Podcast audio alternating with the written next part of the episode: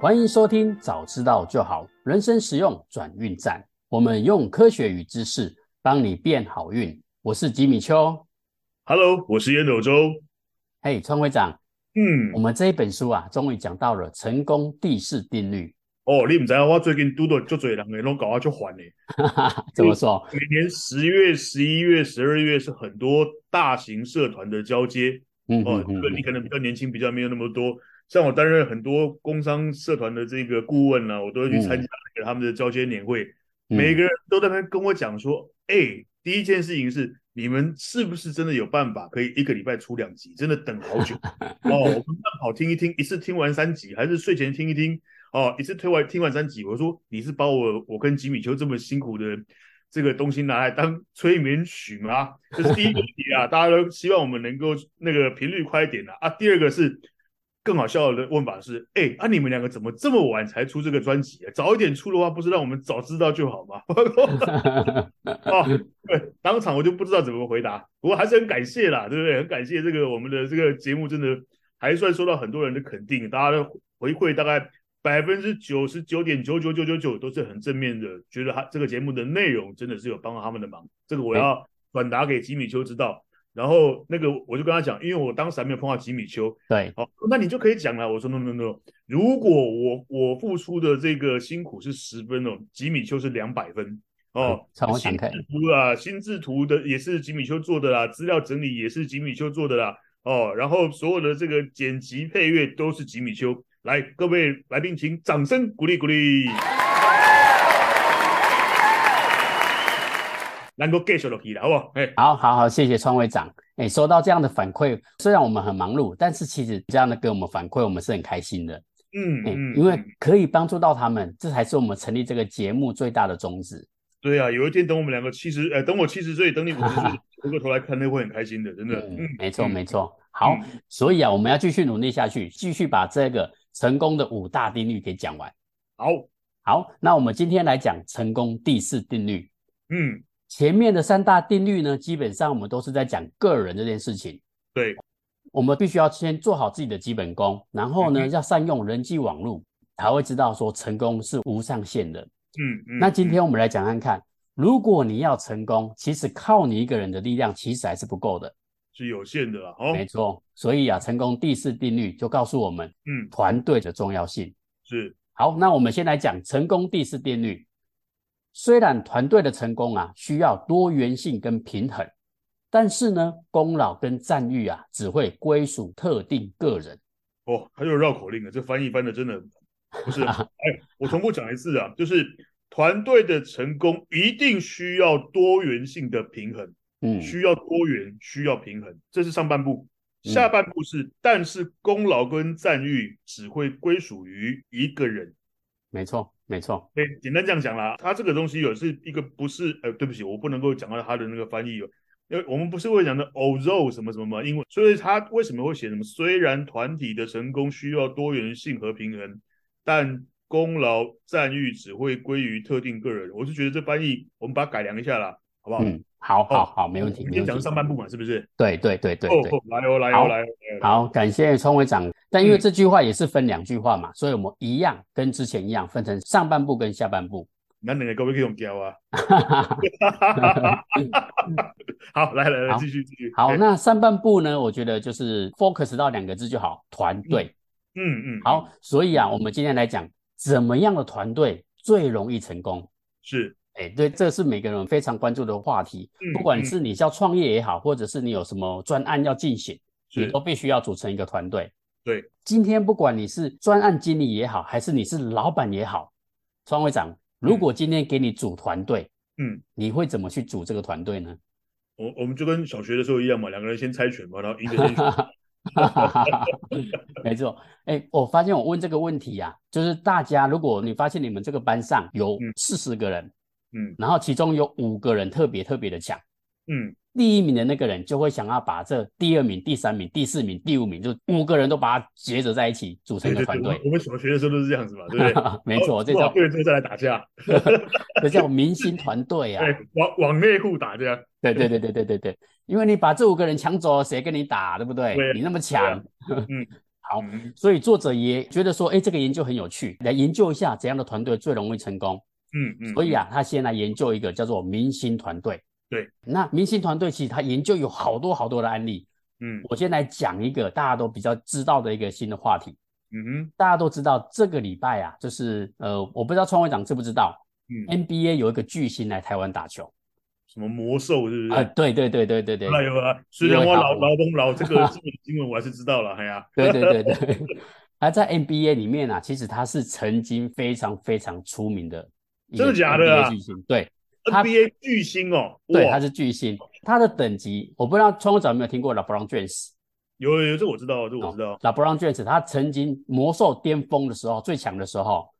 是可以打赢 LeBron James 的，今天 gay 啊，真的世界级的巨星了嘞，对对对对，他非常哦非常的强，而且他们那时候在二零一二年跟二零一三年赛季的时候，湖人呢就组了五巨头，嗯，其中第一个叫 Kobe Bryant。哦，这我也知道，哎呀，直升机出意外那个嘛，对不对？ 啊，，对对，没错。嗯，那嗯第二个呢，叫做 Nash，这话怎么着？哎对，呀，他是一个非常非常厉害的控球后卫，然后嗯他得分也非常非常的强。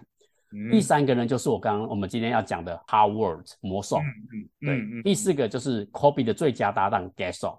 嗯。还有第五个叫 World Peace，虽然他现在改名了，可他以前他叫做 World Peace，叫做世界和平 哦世界和平哦，对对对，他自己取名字的。呃呃呃，好，这五个在当时啊都是非常非常强的五巨头。嗯嗯，当时这五个组在一起的时候，大家都讲啊，别怕，东皇你九九起，别怕啥。嗯啊在篮球里面，大家都觉得哇，这个这个赛季一定非常非常精彩。嗯，可是呢，这个赛季是让人家非常非常失望的一个赛季。嗯，嗯嗯对，连季后赛的第一场就输掉了，所以他们就觉得说，哇，我一开始大家都很看好五巨头，虽然嗯他们已经不是以前那个最巅峰的时期，但是这五个还是非常非常的强。嗯，，对，所以他告诉我们，诶，明星全部组在一起，好像也不一定会产生一个非常好的团队效应。好，嗯在政治上也是哦，之前有一个叫做古巴导弹危机，嗯，侏罗湾事件，嗯，对对对，大家可能对这个事件没那么熟悉，我先大概讲一下就好不。熟悉啦，那个咱们两个都都还没出生呢，哎对，呀，没错，没错。好嗯，那这个侏罗湾事件呢，就是那时候的总统呢叫做甘乃迪政府，嗯，他也是一样打造了黄金团队。对，哇，他把当时最强的学者啊、议员啊什么就召集在一起，成了一个最强的团队。嗯然后他要建立一个叫做突击队，要去突击古巴。嗯结果啊没有想到哦，这么强的一个团队，只花了三天，他们的突击队全部都被俘虏。全失军败了覆没，对，嗯，哇，大家觉得很扯啊！黄金团队、黄金阵容，这样三天都被干掉了，而且没有一个人回来哦，全部都被抓。嗯，就是因为这次的失败，才会引发这个古巴导弹危机。对对对，诶，这两个案例都告诉我们，明星团队好像不是个人的能力越强越好。嗯哼，对，你看他们都是以失败为收场。诶，可是这个都是历史事件啊。这个作者啊，他觉得说好像还是不够客观，嗯所以啊，我们用学术的方式来做研究。嗯哼，到底是明星团队是因为他们运气不好才失败的，还是真的明星团队就不容易成功？嗯哼，好，所以他呢就来探讨第一件事情。当时在美国，当时他们很盛行叫做智力测验，门罗协会嘛，有一个就是智商一百四十以上才能够，就是很 care 智商的那个时代的时候了。我我忘我忘了是叫门罗还是门门门什么了，我忘嗯记了。有个专门的协会，专门针对高智商来做做会员的招收。对，没没错，错，没错，没错。他们觉得说，我我怎么知道这个人强还是不强？对最简单的方式就是做智力测验。对，他们说，如果这个智力测验越高的人，把这群人高智商的天才组在一起，那就一定非常非常的强。嗯所以啊，虽然那时候卡内基梅隆大学做这个研究，很多人有争议，但是嗯啊，就还是去试看看。他们做了三个对照组，第一个对照组呢，就是拉了这些全部都高智商的人群，这个团队全部都高智商。那其他的呢，就是平均打散，就是一般的随便拉了一个团队。对，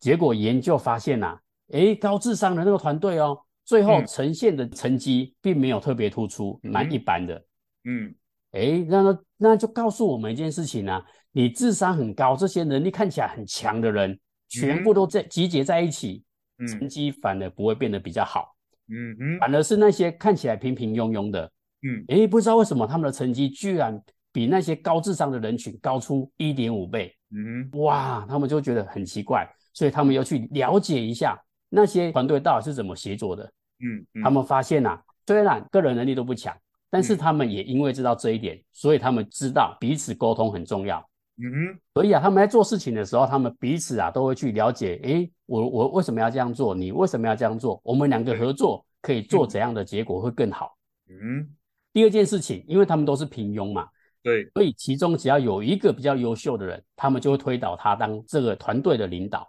嗯诶，所以啊，他们发现这些比较平庸的，只要有一个人愿意站出来领导这个团队，嗯，诶，他们就不会有分歧哦，嗯，反而做出来的东西更有效率，而且结果更好。不过也是因为这个人本身不会那么强势了。对因为对，高智商的人哦，高权威的人本来就会特别的强势。你如我不知道你有没有常在开会，你一个会议里面只要出现一两个特别强势的人，他的回丢东西在供啊，嗯，没错就算没不错是，他在讲，但是大家会被他带风向球。对对。哦，我刚刚稍微赶快上网查一下，那就是门萨啦，门萨协会啦，就是哦不要嗯嗯嗯那个一个一定智商以上的那个那个那个才能够进去的一个一一个协会，好吧，来继续嗯。嗯哎嗯好好好好。然后刚刚创会长刚才讲到一个一点，我觉得很重要。还有我之前也有跟高智商的人群合作过，他们嗯很难听进别人的意 见。我有在改，哈哈哈我很努力的在改。好 嘞因为他们太聪明了，他们觉得你讲的诶不一定对哦，因为我头脑动得比较快嘛。嗯哼，对，因为要去大家同心协力，大家跟得上你的步调，那才有意义啊。嗯，好，那第三个呢，这个是我蛮认同的，就是我们之前也有提到，对，拥有女性成员的团队，嗯，诶，这个集体智商反而会提高哦。是啊，是啊，对，是啊，这这个叫做多元嘛，就是我们有时候男生很奇怪，男生就是目标导向，我就是要一直冲，一直冲，一直冲。但是对女性呢，她们会站到不同的角度去帮你切入。嗯对，哼，我觉得女性的成员在里面非常非常的重要。嗯好，这个就是智力测验告诉我们，诶，高智商的人群、优秀的人不一定是一个很好的团队。这里我先简单补充一下啦，嗯，好我觉，得 T B 讲的很棒了，我们把它定义两个东西，一个叫集体智商，一个叫个人智商。嗯嗯嗯嗯，我们原本以为把很多很多高个人智商的人呢，就是高智商的人呢集合起来，他的集体智商应该会很大，结果并不是，结果哦对并不是、对，集体智商并不等于高智商的人的加起来的总和。嗯我记得以前不知道哪一个诺贝尔奖的得主曾经讲过一句话：团体会大于个体之总和。我我读了老半天，我都不知道这哦对对句话什么意思。意思是说嗯，你你把啊心呐、肝呐、肺啦、啊每一个器官独立放着的时候，它是没有用的；但你把它组起来的时候，它就是变成一个人了。嗯你把你把轮胎、把引擎什么拆开、拆开、拆开的时候，它各自各自是一个东西的时候，它是没什么用的。但你把它组合起来的时候，所以团队的功效，团队的功效一定会大于个体个体加起来的总和。这概嗯念很重要。所以我刚刚在读到这里的时候，这里翻译书籍的内容很比较繁复，我把它简单讲：集体智商跟个人智商。哦，那作者花了很多的时间去做研究，是不是很多很多高智商的人集合起来，他的集体智商会变高？No，并不成正比。嗯，所以刚没刚错吉米就讲了嘛，很重要的是沟通两个字嘛。对，对这个团队里面是不是有良好的沟通嘛，并嗯并不是智商为为正正向关系嘛，对吧？没错没错没错有。。哦有好，感谢川会长的补充。对，我觉得你刚刚讲到两个很重要的关键字，很多优秀的高智商全部组合在一起，他们的集体智商不一定会高。一定会高嘛，对不对对对对对，所以刚这刚你样跟呃什么 Kobe Bryant 那个也是一样嘛，对个对体战力超强啊，对不对？人没家集合错起来的集体战力，hello hello，我排供啊，对吧？对，哎没错没错。嗯所以我们打篮球常讲的，球就只有那一颗，五个人都很很会打球，那球就一颗啊，那谁要打？嗯对，那就是会有一个很大的问题。对，好，那这个作者呢，他就是觉得说，哎，人是失败的，那我我如果用生物演化的角度来去做实验，会怎么样这呢 个？作者真的很天才哦。哈哈，对，真的 真的，哎，我觉得这个实验很有趣，所以我觉得要分享一下。对对对对对对对，这个实验呢叫小鸡实验，嗯嗯嗯之前我或多或少我们都有听到什么叫做演化论这个东西。嗯，好、是这个这个优秀的基因，所以他他就异想天开哦，他就想说，诶，如果我把那些母鸡很会生蛋的母鸡，嗯因为你知道有些母鸡可以下十颗蛋一天，有对些母鸡可能一天只有下两颗蛋或三颗蛋，对对，他就想说，诶，母鸡的效率差这么多，嗯那我如果把这些很优秀的母鸡，就是一天可以下十颗以上的这些鸡呀、嗯，让它去繁衍后代，组成一个 明星队吗？对对对对对，他就想说，哎、那些那生不出什么母鸡蛋的，全部淘汰掉，我只留这些黄金鸡、嗯对对对金对，鸡母，哇，嗯那那还不得了！我只要应该不我哈，对哦吧对，就想说嗯呢，我只要经过四代、五代、六代，透过这个演化论，哇，对那对我生出来的母鸡还还不得应该了！一天生可以生一百颗蛋这样子，嘿，对对对对对对对，嗯嗯，哇，他就开始在想这个实验应该会很成功，他就真的做了这个实 验。然后呢，研究结果，他就他觉得这一代两代可能不准，他说总共经历了六代， 超爆笑的，这个超级母鸡啊，就是一代一代出来之后，发现，诶，为什么这个母鸡越生越下一代、下一代、下一代？为什么嗯每一个母鸡第一代看起来就是很雄赳赳气昂昂、很强悍哦？嗯为什么嗯到第四代、第五代，怎么感觉，诶，那个那个鸡毛怪怪的，都就是好像鸡毛都没有长齐那种感觉嗯嗯哦。嗯然后感觉六代之后，发现那个鸡母啊，每个看起来呀、都很像经过一个灾难一样，很惨。，嗯诶，他发现为什么会这样子啊？嗯嗯然后他看到里面本来有九只母鸡哦，最后最后那个黄金鸡母啊，只剩下三只了。嗯对，就是这样传承下来。嗯呃，为什么呢？他们发现母鸡其实是有很大的领土意识的。嗯，卓旭，我刚才讲过嘛，对嗯对，对对对，所以啊，如果其他人乖乖听话就算了。哎，这九只都是黄金鸡母啊，每个都很强啊， 没错没错，所以谁也不让谁，所以他们就互啄，嗯啄到最后九只母鸡，结果只剩下三只，六只啊都被干掉了。嗯嗯对，活下来的啊，那个翅膀啊，那个每个都伤痕累累啊，很惨。嗯他就发现一件事情，诶，并不是我把这个黄金鸡母啊，让他们团结在一起，就会生很多的鸡蛋，诶，嗯他们反而啊会一山不容多虎，嗯嗯，就是太多人都想要取得这个领导权，结果啊就会发生争斗不断啊，就是嗯每个人都互相攻击，根本就不是对外打仗，根本就是内斗。嗯对，，这个就是小鸡实验。嗯，不管你是明星团队也好，不管是明星母鸡也好，嗯只要把这些明星人放在一起，哎，感觉都不是什么好太好的事情。没错对没对错。对，哎，所以啊，我我觉得这个实验很有趣，但是我还是想要好，有趣，我看的时候笑到肚笑到肚子 痛啊！哈哈哈，没错没错，嗯所以我想要听看看烟斗州这边有没有比较有趣的，或是可以帮我们做一个比较好的一个讲解呢？这一块好啊，好啊。其实你刚举的几个例子已经超级经典、超级好笑了，这个每个人听过一定记得起来。我简单补充几个就好了。第一个，今天我们要讲的东西叫做团队的成功需要多元性，需要平衡。OK，那我们仔细回想一下、哦，如果今天《三国演义》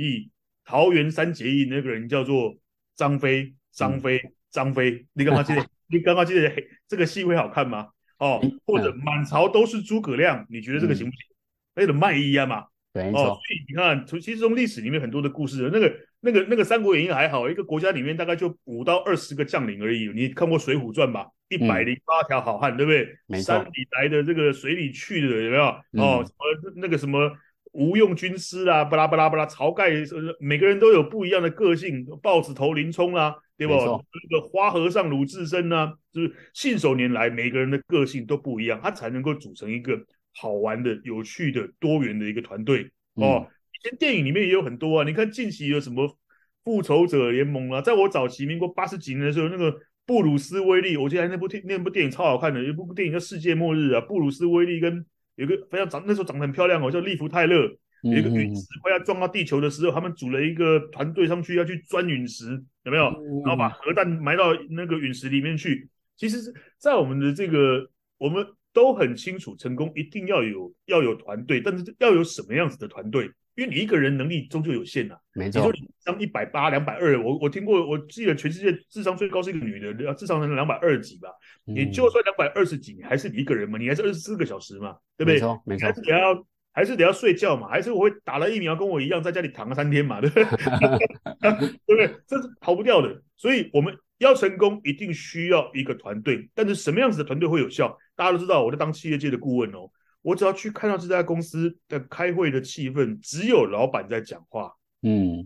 台下每个人，我看起来虽然长相有人一百八，有人跟我一样一百六十五，哦，有人长得高，有人长得帅，但是在我的眼里，那些人长得都一样，就是只有一句话：这些人没有多元性，就是嗯听老板的话做事。嗯这样的团队是不会成功的。嗯，我跟你担保，这样团队，因为老板你一个人再怎么英明，你可能靠着自己的聪明才智取得了初步的成功，但是你事业规模会开始扩大啊，你为什么要请人？你你开始在聘请人的时候，代表你的事业团体在扩大，所以你那时候你要去发挥的不是个人智商，而是集体智商。你要去设计方法，让那个集体智商能够出来。所以开会很重要。我每次我去担任企业界的顾问的时候，第一件事情一定是旁听会议、调整会议、改变会议。嗯只要那个流程变了，那个动能就会变，因为你要去诱导集体智商能够冒出来。你如果永远都是老板一个人站起来拍手，嘿嘿嘿起，对面刚刚开完那个会嘛，有没有？有没有？那个七个七人小组嘛， 好，有 没有？哦，这个我们不能谈政治啊，这个这个嗯嗯嗯嗯对，所以我的意思是，这个例子太多太多了。那我刚刚讲的是成功的案例哦，我现在讲负面的案例哦。你刚刚讲的那个小鸡的例子很好玩，我不知道你知不知道，西班牙有一个家族叫做叫做 Harrisburg，就是哈布斯堡家族，他们每个人都很长很长的下巴。嗯嗯嗯嗯，不知道你们看过那样那个西班牙很多，他们当时怎么样嘞？他们当时为了不让外人来分我们这个家族的财产，嗯所以他们所有的人都是近亲通婚。嗯嗯嗯嗯，近亲通婚就会产生很多很多的智障啦，然后那个基因没的错不变啦。你看哦对，大自然就告诉我们答案哦，你必须你看那个什么混血儿是长得都特特别的漂亮，对对，你你懂我的意思吗？其实嗯大自然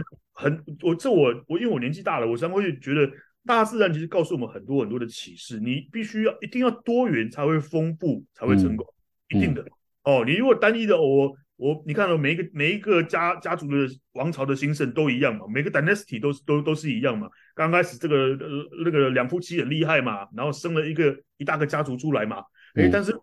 怕被分走之后，就开始开始封闭起来。哦，你看为什么十五世纪以后，十五世纪的时候，中国的 GDP 好像是占了全世界的六成还七成以上哦。嗯嗯嗯嗯好，宋呃唐唐朝宋朝的时候，好像是占了全世界，但是为什么为什么短短的才几年而已，欧洲人嘣嘣嘣嘣嘣的都冲冲上两百年而已，嗯，到现嗯在、到现在是一路很难追啊。没哦，错所，以今天我想要举的例子很简单哦，一定要有多元。你看历史的这个这个小说啦，哦，你看电影啦，这个例子太多了。包含我在辅导公司、辅导企业，我相信吉米，你你实际上在做这个帮别人撰写软体、硬体，你也你也会去观察人家公司嘛。嗯人家公司如果很多元哦，老板愿意让员工讲话，诶，那可能这个产生出来的东西就比较丰富，对不没对？错没错老，板如果有一个哇，一定爱啊你，一定爱啊你，我头给就给给搞诶，我嗯我以前做设计业的时候就是这样啊，老板弄就给搞啊，哦，我们还配合他，本来一个设计案一个礼拜要完成的，做了三个月还没做完，改回来改去改回来之后改回来，我们原来那个样子， 没错没错，这很常因为见。是不是很常见嘛？对当场会碰到，好不好？这个是我们今天讲的上半部，团队要成功，一定需要多元的平衡。嗯，没错 OK，没这是错我。今天想要做的经验的分享，来。好，好，好，谢谢我们的创会长烟斗中。我们上半部分我们就是讲一件事情，就是明星团队不会成功。好，嗯可是我们一直没有仔细的去讲怎么样的团队才会成功。嗯嗯，所以啊，作者啊也做了很大很多的研究，他帮我们做一个很简单的总结。对，第一件事情，他说每一个团队呢，都一定需要一个灵魂人物。嗯就举例来说好了，一个会写程式的人，而且非常优秀的程式人，可以抵过十个甚至百个人。嗯哼嗯对，所以啊，真正优秀的人，其实他可以产生很大很大的贡献，嗯，但是这个团队只能一个非常非常优秀的人来做领导。嗯对，如果每个人都非常优秀，他们一定会打架。对，这也就是我当初在创业的时候，我还记得我一个前辈一直苦口婆心跟我讲，他说啊，创业的时候一定要有一个人拉主 key。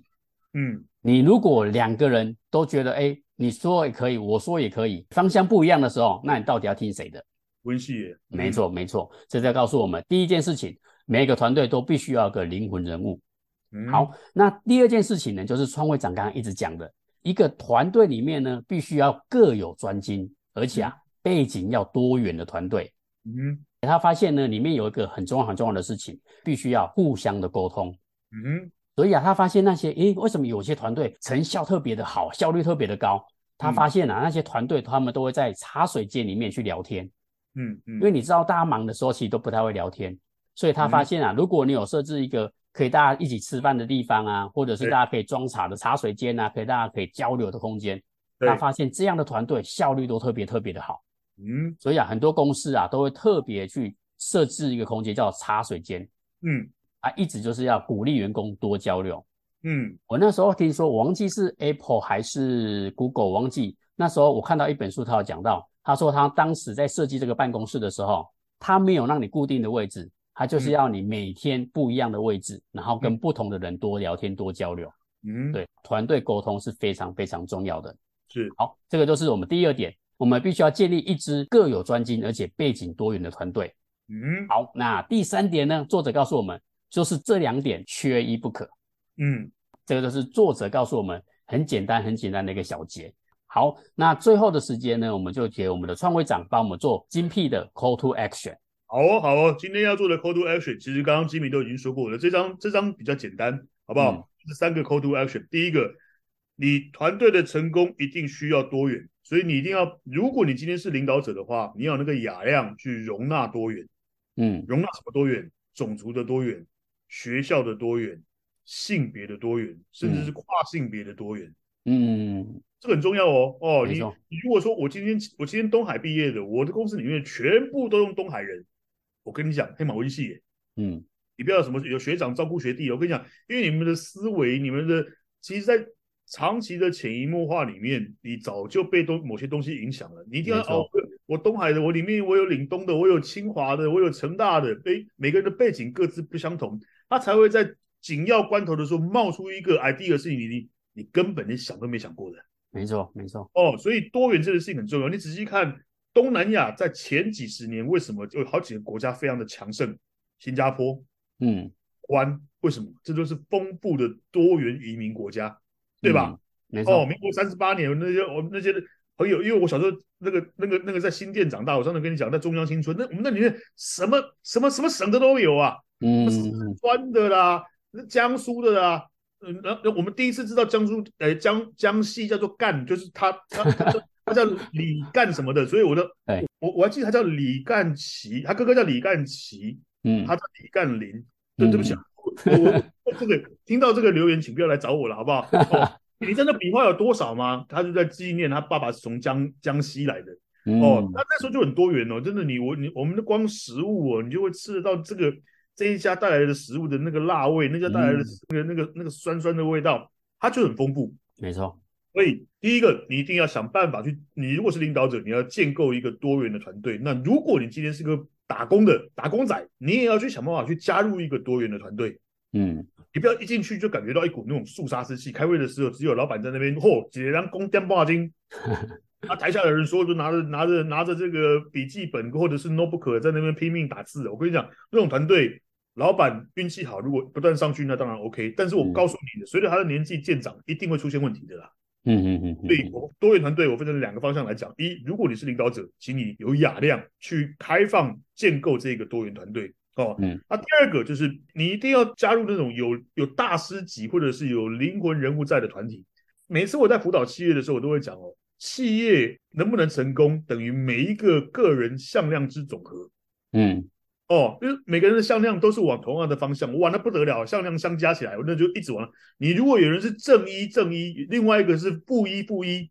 那不就抵消了吗？没错没错，哦，那如果有五十个人是正一正一，那另外五十个人是负一负一，那不是又抵消了吗？嗯所以你一定要有一个灵魂人物来告诉大家，就是因为我昨天下午刚好去做那个企业内训，我们就在嗯讲嗯嗯践行理论，有没有？你嗯那个灵魂人物，他老天爷给他的这个 destiny，那个那个那个天命就是我知道目标在哪里，我要带着大家去哪里，这是嗯第二件事情，好不好？嗯嗯第三件事情就是沟通了，沟通是最最最重要的哦。大部分的都是有有沟没有通啦，嗯，有沟没有通啦，就是一个我刚刚讲的嘛，集体智商如何能够大于个体智商之总和，就在于嗯是不是有做良好的沟通。我听懂你没有，你听懂没有？我没有，所以我讲哦，沟通不是说哦，沟通是听哦。我再重复一次哦，嗯哦，我曾经在开会的时候改变那个改变那个老板改变整个开会的组织的方法，就是老板今天你不可以讲话啊，在场每个人都要讲话。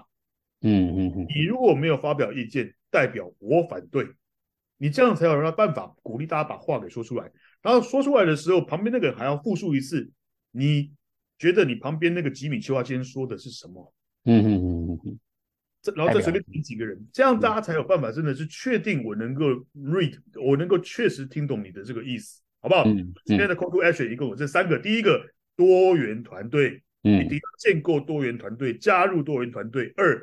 你一定要这个团队里面一定要有一个灵魂人物，清楚的知道我们我们现在在哪里，我们要往哪里去。第三个，一定要当一个善于聆听的沟通者，听懂对方讲什么，能够清楚的复述对方的话，双方进行这个清楚的确认，他才有办法做出向量之总和，集体智商越来越高。这是今天的 Call to Action。哇，谢谢我们的创会长烟斗中，非常非常的精辟，也非常非常的实用。创会长提出的这三点，是我们个人每个人都可以做到，而且可以让团队变得更好的一个方式。嗯常会长刚刚有讲到，沟通最重要的是听，我非常非常认可。很多人都拼命讲拼命讲，但是听不进去别人的意见，哦，那就有点像明星团队那些他们拼命在打架那种感觉。嗯嗯嗯好嗯这就是我们这一讲告诉我们，团队要成功呢，就必须要多元分工，单一领导才能成功。好、嗯这是我们成功第四公式的上半部分。 ，OK，那我们下一集呢，我们来讲团队如果成功之后呢，这个社会上的奖励呀、到底是怎么样分配的呢？嗯因为嘛，因为每个人都有付出嘛，那这个报酬到底谁可以拿得走？好，这是我们下一讲想要讲的重点。嗯，好，那如果你觉得我们的节目呢对你们有帮助，再麻烦大家呢可以给我们好评论，你们的鼓励呢是我们的最大动力，你的小小行动啊也是我们大大的能量。嗯嗯，那今天的部分呢，就先到这边。谢谢收听，早知道就好，人生实用转运站。我是吉米秋， Hello，我是烟斗周好，我们下次见， ，See you next time，拜拜拜拜